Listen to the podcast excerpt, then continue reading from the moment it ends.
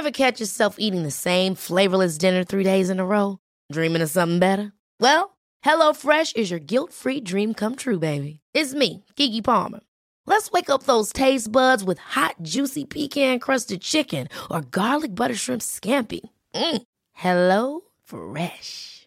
Stop dreaming of all the delicious possibilities and dig in at HelloFresh.com. Let's get this dinner party started.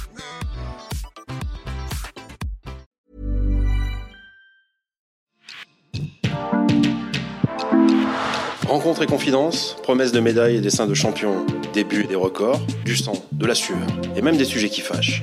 Bienvenue dans Vestiaire, le podcast long format de la rédaction sportive du Dauphiné Libéré. Il y a 20 ans tout juste, la Coupe du Monde de rugby se déroulait en Australie et l'équipe de France comptait parmi les favorites au titre mondial. En 2003, le deuxième ligne isérois, Olivier Brouzet, disputait alors son troisième mondial. Le deuxième ligne de 50 ans, aux 71 sélections et de Grand ouvre pour nous le livre aux souvenirs, avec encore une fois quelques anecdotes savoureuses que le temps n'a pas effacées. Un reportage de Florent Côté.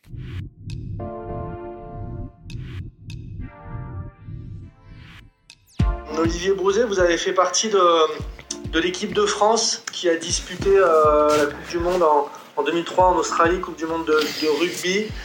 Euh, quand on vous demande d'évoquer ce souvenir, déjà, est-ce qu'il y a des choses un peu qui remontent euh, instinctivement, plus, naturellement que d'autres à, la surface? C'était il, y a 20 ans quand même. Euh, oui, c'était il y a 20 ans, mais c'était c'est un bon souvenir, parce que d'abord, on allait à l'autre bout du monde disputer une, une, belle Coupe du Monde. Moi, personnellement, c'était ma troisième, donc j'avais vraiment, vraiment de l'appétit. on sortait d'une saison, mais comme souvent avant les Coupes du Monde, pas très glorieuse hors du tournoi, même si on a fait le Grand Chelem en, en 2002. 2003, euh, année un peu difficile. Et puis, euh, on arrive quand même avec euh, quelques certitudes sur cette Coupe du Monde. En Australie, on est bien préparé. donc voilà, tout s'annonçait plutôt, plutôt bien. Euh, il, faut, quand même resituer le, contexte du moment avant de parler, on va dire, plus de l'aspect sportif. C'est la, première Coupe du Monde qui se déroule euh, vraiment dans un seul pays. Alors, il y avait eu 95 en Afrique du Sud qui était encore particulier, mais en, 2000, en 2003, par rapport à 99, c'était un seul pays, c'est l'Australie. Et en même temps, c'est un pays très vaste. Euh, quel était un peu le contexte sur place? Est-ce qu'il y avait, je sais pas, un, engouement quand même pour l'épreuve? Est-ce que vous le ressentiez? Non, bien sûr, parce que même si le il y a le, le footy est peut-être un peu plus euh, populaire là-bas que le, que le, rugby à 15 et où le rugby league euh, il y avait quand même évidemment un engouement. C'est un grand pays un pays merveilleux fantastique. On était on avait notre camp base à Bondi Beach donc, qui était une banlieue un peu sexy de, de Sydney. On, je me rappelle avoir fait quelques temps d'entraînement sur Brisbane chez les Reds. euh, donc on a quand même vu un peu de pays, c'était plutôt sympa, puis je me rappelle d'un accueil euh, plutôt chaleureux et que euh, chaque ligne qui recevait des, des équipes avait vraiment joué le jeu pour se décorer à l'image de l'équipe qui recevait. Je me rappelle, on a joué du Japon notamment, et vraiment, je me rappelle plus exactement à quel endroit, mais toute, la ville était investie dans l'événement, donc c'était vraiment, ils avaient fait les choses, les choses en grand, c'était plutôt, plutôt sympathique.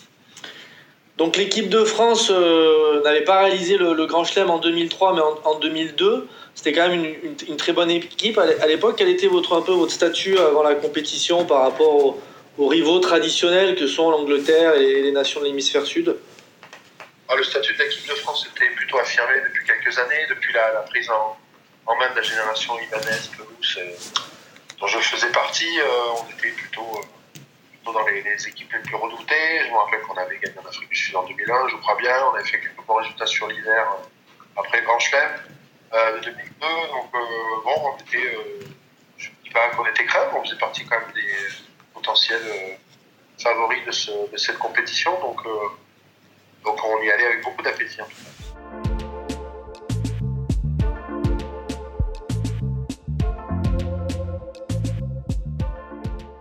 C'était aussi l'équipe de France de, Bernard Laporte qui avait pris en main la sélection après la Coupe du Monde 99.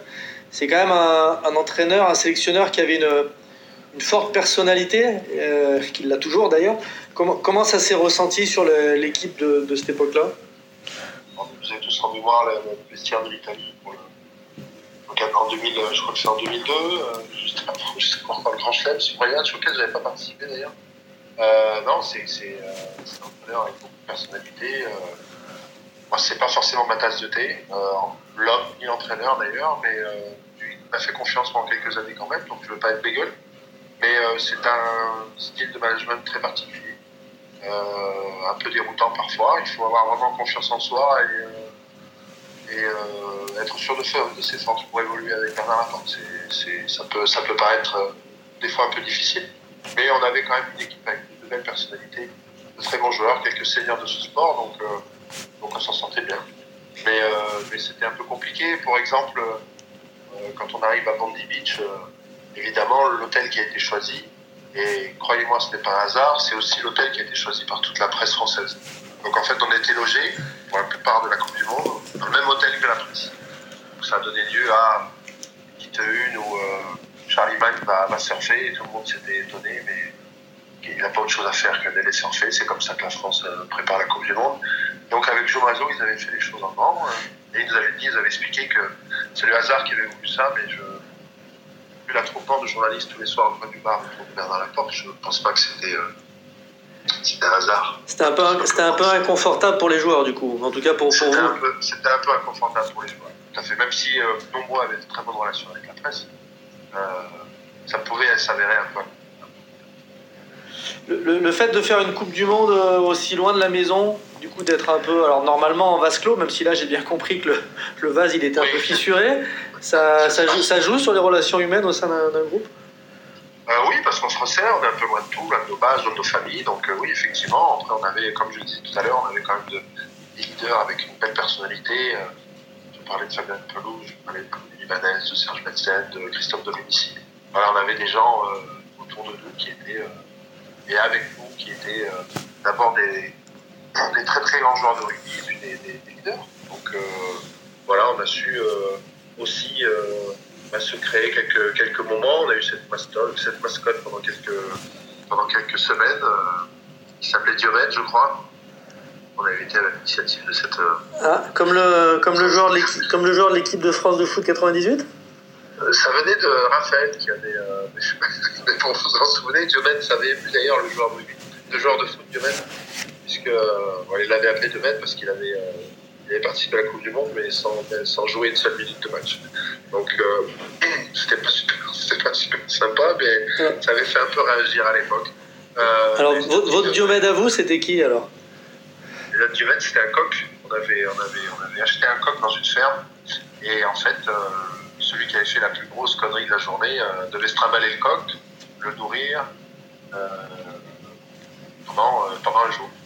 Donc, c'était un peu le mystigris. Mais c'était un coq, donc un coq, c'est quand même le symbole un symbole un peu franchouillard, un peu français. Ben, voilà, donc on avait choisi un beau coq qui s'appelait Diomède et, euh, on l'a gardé jusqu'à la phase finale. Est-ce qu'Olivier Brouzé, il avait eu l'occasion d'avoir Diomède avec lui? Je, De mémoire, j'étais un peu l'initiative avec quelques joueurs, donc on s'est on s'est euh, on s'est prémunis d'avoir Diomède. Voilà. Mais, euh, mais c'était plutôt sympa.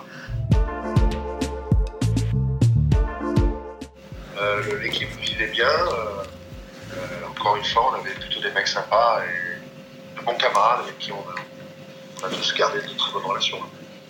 Vous avez parlé des, des tauliers, des papas comme Raphaël Ibanez, Fabien Pelouse. J'ai souvenir aussi qu'il y avait eu quand même l'éclosion de, quelques jeunes de fort talent, notamment les Toulousains Clément Poitrenaud et Frédéric Michalak, qui étaient presque un peu devenus, je ne sais pas si l'expression est adaptée, mais un peu la star de l'équipe, non, très très vite. Euh, il n'y avait pas de star dans l'équipe, à part si Bernard Laforce. C'est la star, c'était l'entraîneur, ce qui n'est pas super, super sain. Donc, euh, et en même temps, je dirais, au rugby, j'aime bien quand il n'y a pas de star, c'est l'essence même de ce sport, de tous au service des autres. Et, euh, mais c'est vrai qu'il faut quand même, pour que notre sport évolue et se développe, on a besoin, de, besoin que le public s'identifie. Et c'est vrai que Fred, Fred avait commencé à jouer un peu ce, ce rôle-là, plutôt belle gueule, un très bon joueur de grande qualité. Donc, il, voilà. Il, avait un peu ce, rôle. Je me rappelle aussi d'Imanol, qui était arrivé euh, peut-être deux ans avant, qui, avait, euh, qui était en train de d'éclore et qui arrivait vraiment à maturité. Donc voilà, c'était. Euh... Oui, on avait aussi ces joueurs qui étaient de, grands talents et plutôt jeunes. En tout cas, sportivement, ça marchait bien, puisque l'équipe de France avait gagné ses, ses quatre matchs de poule contre les Fidji, le Japon, l'Écosse et les USA, en mettant même à chaque fois au moins 50 points. On peut dire que vous étiez une équipe euh, performante, voire limite qui roulait un peu sur ses adversaires en poule. Oui, oui, c'est vrai que c'était un peu l'image des saisons précédentes, soit en tournoi ou le calendrier international. On avait un peu, oui, on n'avait pas des poules non plus euh, de la mort, hein, on n'avait pas de nouvelle Ça peut être là cette année. Mais, euh, mais voilà, on se présente au quart final au Finlande avec, euh, avec beaucoup de certitude, évidemment, et puis d'appétit, encore une fois. En 6 ans, il faut qu'on terrasse ces Irlandais pour pouvoir avancer dans la compétition. Donc, on a, a plutôt bien fait. Et donc vous gagnez le quart de finale contre les Irlandais, 43-21, encore une fois assez nettement, et ça vous amène à la demi-finale contre l'Angleterre. Euh, par rapport aux ambitions que vous avez, par rapport à votre parcours, on imagine que l'équipe devait être quand même dans un sentiment de, confiance avant cette demi-finale qui est le match qui a le plus marqué les esprits Alors moi j'ai une petite histoire avec ce quart de finale puisque en fait sur le match de préparation en Angleterre au mois d'août je me, je luxe l'épaule. Bernard Laporte décide quand même de, me garder dans le groupe et donc j'arrive à me rééduquer puisqu'une première luxation généralement on n'a pas besoin d'opération et en se rééduquant, en se renforçant vraiment autour de, autour de la coiffe on arrive à, on arrive à pouvoir jouer donc j'avais disputé quelques matchs, j'étais plutôt remplaçant, c'est Jérôme Pion qui, euh, avait pris les devants avec Fabien Toulouse. Et, euh, finalement, euh, je joue mon dernier match en tant que titulaire contre les États-Unis, le dernier match de poule. Et le quart de finale, je rentre quelques minutes à la fin et je reluxe l'épaule. Donc je, dois quitter, euh, quitter le groupe au lendemain de ce match. donc je n'ai pas vécu la fin de la Coupe du Monde. J'aurais bien voulu le faire, mais mon entraîneur de l'époque était Alain Yardé, qui n'est pas quelqu'un que je respecte énormément, mais je ne connais pas beaucoup qui le font, euh, avait exigé que je rentre en France pour me faire opérer tout de suite, alors que la tradition voulait que, après un certain stade de compétition, les joueurs pouvaient rester avec l'équipe de France pour, euh, pour vivre la fin de la compétition, quoi, pour avoir resté, pour avoir passé trois mois. Et donc, Alain Yardé, dans un caprice, euh, avait décidé qu'il fallait que je rentre. Donc, moi était bien discipliné, j'étais rentré. Voilà, Alain Yardé qui, on le reprécise parce qu'il entraînait beaucoup d'équipes à l'époque, il était l'entraîneur de, de, Clermont. De Clermont, la, exactement. L'ASM qui était votre. une place très longtemps. Voilà, l'ASM qui était votre quatrième club euh, en carrière. Exactement, tout à fait.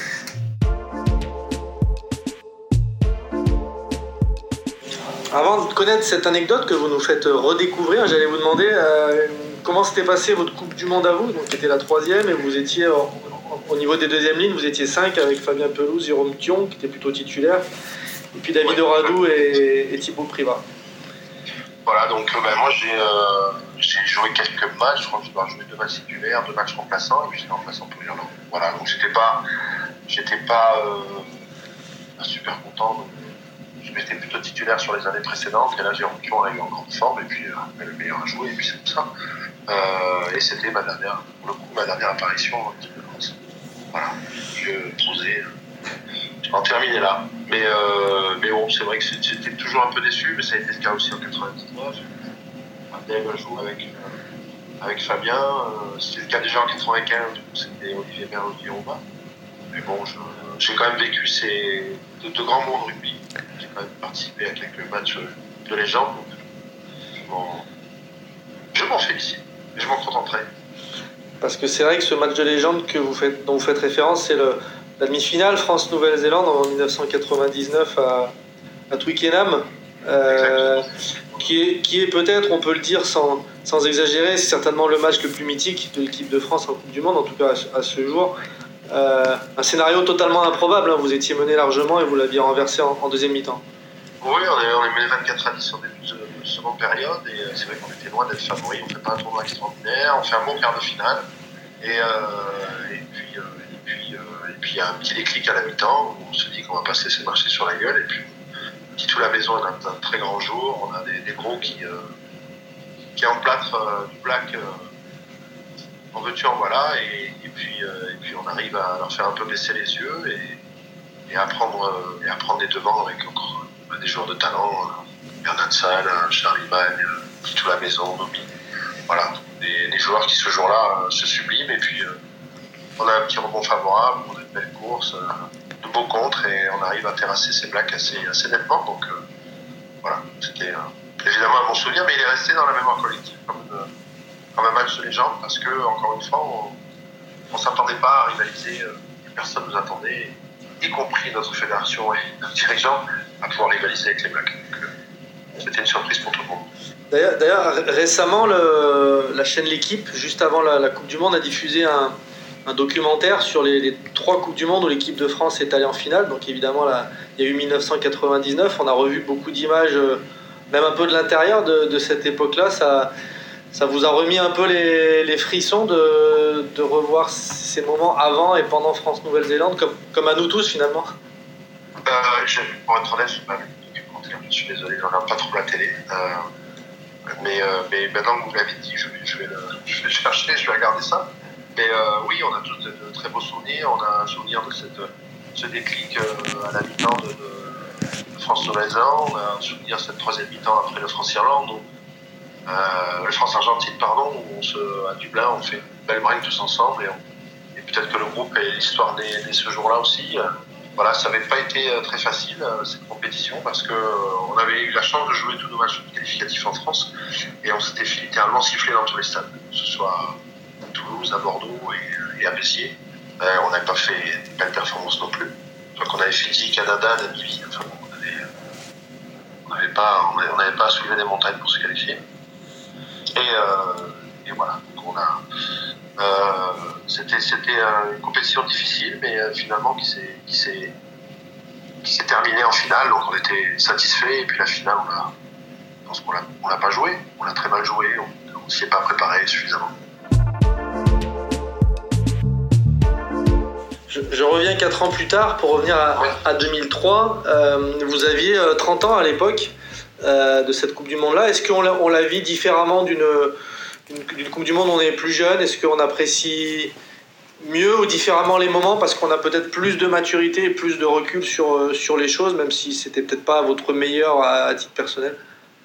Mais malheureusement, et c'est la réflexion que je me fais à chaque fois que je vais au Stade de France, que je vois l'équipe de France sur le terrain, 90 spectateurs autour, je me dis qu'on n'en a pas assez profité, qu'on n'a pas euh, vécu le moment euh, comme on aurait dû le vivre. Et enfin, c'est mon sentiment euh, personnel. On est, on est dans une dynamique, quand on a la chance, comme moi, de participer à la vie d'équipe de France pendant une dizaine d'années, parce que sans discontinuer, on, on c'est pas qu'on banalise, c'est que c'est notre job de toutes les semaines et, on a des rendez-vous avec l'équipe de France annuellement, et puis après on retourne en club. Donc il y a une, sorte de routine qui s'installe et on ne vit pas forcément euh, comme on devrait les vivre maintenant. Et je me dis, mais quelle chance on a eu de, vivre ces moments-là, quelle chance on a eu d'avoir une équipe aussi talentueuse, de pouvoir avoir un public aussi, euh, aussi fantastique. Voilà, c'est, euh, c'est, le regret, c'est de ne pas le vivre sur le moment présent, c'est notre quotidien, donc on a, on a du mal à. On a du mal à le, vivre avec cette intensité qui, que demanderait le moment. Et donc la Coupe du Monde s'était terminée ou quasiment terminée en 2003 pour l'équipe de France euh, en demi-finale contre l'Angleterre, euh, avec une défaite 24 à 7. Alors on a compris que vous, n'étiez pas au stade malheureusement, ni pour vous, ni sur le terrain, ni en tribune, mais de loin, comment vous l'aviez vécu cette, euh, cette partie qui, il faut le rappeler, s'était déroulée un peu sous la, sous la flotte, voire sous des, des trompes d'eau? Ben, De mémoire, on avait préparé ce match pour mettre une branlée aux Anglais sur terrain sec et, il s'est mis à pleuvoir. Et de mémoire aussi, je crois qu'on n'a pas pas changé notre plan de jeu. Euh, et en fait, ça a été la, la déroute parce que les Anglais euh, maîtrisaient plutôt, euh, plutôt ce, style de jeu dans ces conditions difficiles. Et, on n'a pas su, n'a pas su réagir. On a senti beaucoup de détresse, d'où le comportement de certains sur le terrain qui a, qui malheureusement nous ont mis un peu dans la, dans la panade. Mais voilà, on a, on n'a pas été au rendez-vous sur, sur cette demi et je pense que tactiquement, on était, euh, on a certainement pas fait ce qu'il fallait ou pas préparé euh, le match qu'on aurait dû faire non plus. Le, grand joueur de l'équipe anglaise à l'époque, c'était Johnny Wilkinson, euh, qui, avait été décisif dans, la conquête du titre mondial, même si effectivement il y avait un collectif tout autour de lui. Est-ce que c'est quelqu'un qui obsédait un peu les pensées de l'adversaire ou? Bah, C'était un match winner, donc effectivement, il ne fallait pas lui donner d'espace. On sait qu'il fallait faire peu de fautes parce bah, qu'il pouvait mettre des pénalités et des drops de n'importe quel coin du terrain. Et surtout sur, sur un match aussi, euh, aussi difficile, avec des conditions difficiles, c'était de l'occupation, l'occupation, et puis nous, à nous de ne pas faire de fautes, pas se mettre, donné l'occasion de scorer. Donc euh, bah, ça, s'est passé comme eux l'avaient décidé finalement. Et euh, donc on a perdu cette, on a perdu cette demi Voilà. Pour, pour, terminer, je fais un bon 20 ans plus loin. On est en 2023 maintenant, Coupe du Monde en France. comment, comment vous voyez un peu les, Bleus de notre époque entraînés, par, entraînés par Fabien Galtier avec une toute autre génération de, joueurs désormais? Ben, c'est une belle génération, c'est une génération qui se fait plaisir, qui a beaucoup d'envie, qui met beaucoup d'application dans ce qu'elle fait. Moi, j'ai adoré le match de la Namibie parce que ben, il faut les mettre, les 96 points d'équipe, même si elle est faible. J'ai trouvé qu'à la fin, quand on a fait entrer quelques remplaçants, on a vu que le jeu s'était un peu délité. Je pense qu'on aurait pu en mettre un peu plus de sang, sans être gourmand, mais j'ai trouvé que l'équipe était très appliquée, malgré, euh, malgré la, facilité. Donc c'est plutôt, plutôt bon signe, ça veut dire qu'ils sont concentrés, qu'ils connaissent leur gamme. Euh, je crois qu'on a de, très très beaux talents. Euh, la, seule, la seule chose négative, c'est que c'est ce tirage au sort complètement débile et qu'on doit se fader euh, la meilleure équipe du monde en quart de finale. Donc c'est c'est quand même c'est quand même compliqué, mais bon, je serai je serai au stade de France pour voir Nouvelle-Zélande, Irlande et France Afrique du Sud, donc je ne vais pas bouder mon plaisir. Ce sera deux matchs de finale avant l'heure, mais bon, oui, je, je je crois que depuis le, avant et avant le début de la compétition, euh, euh, les préparateurs physiques, les entraîneurs et, les joueurs dans leur tête préparent déjà ce quart de finale parce que la victoire contre la Nouvelle-Zélande était anecdotique puisqu'elle de toute façon devait se taper l'Irlande ou l'Afrique du Sud en, quart. Donc euh, on a bien fait de la gagner parce que c'est toujours bien de remporter le premier match à la maison sur une compétition comme ça, surtout face aux Blacks. L'Uruguay a été une mauvaise répétition puis on a remis les choses en place avec la Namibie. Je pense pas qu'on tombera dans le piège de l'Italie. Euh, on les connaît trop bien. Euh, et puis voilà, après, bon, on va voir si, euh, si Antoine Dupont peut remettre les crampons. J'en discutais un peu avec Emile Tamac le week-end dernier au Stade de France. Et c'est vrai que Romain avait eu un peu les mêmes pépins. Il s'était fait mettre deux plaques. Et Emile nous avait dit que ça durerait six semaines. Là, visiblement, ça devrait durer un peu moins de temps. je, je souhaite à Antoine Dupont, qui est un joueur merveilleux, mais on a on a avec Loukou et Couillou de, très très bons joueurs. On passe pas de tout à rien si on n'a pas Antoine Dupont, donc euh, faut faire confiance aussi aux autres, faut pas tenter le diable, parce qu'Antoine va être probablement la cible des, des Sudaf euh, sur le, sur le quart de finale, donc il faut faire attention, et puis ça, ça n'est que du rugby. Voilà, je pense qu'il en fera d'autres de Coupe du Monde. Mais bon, s'il arrive à être présent, c'est sûr que c'est plus pour cette équipe.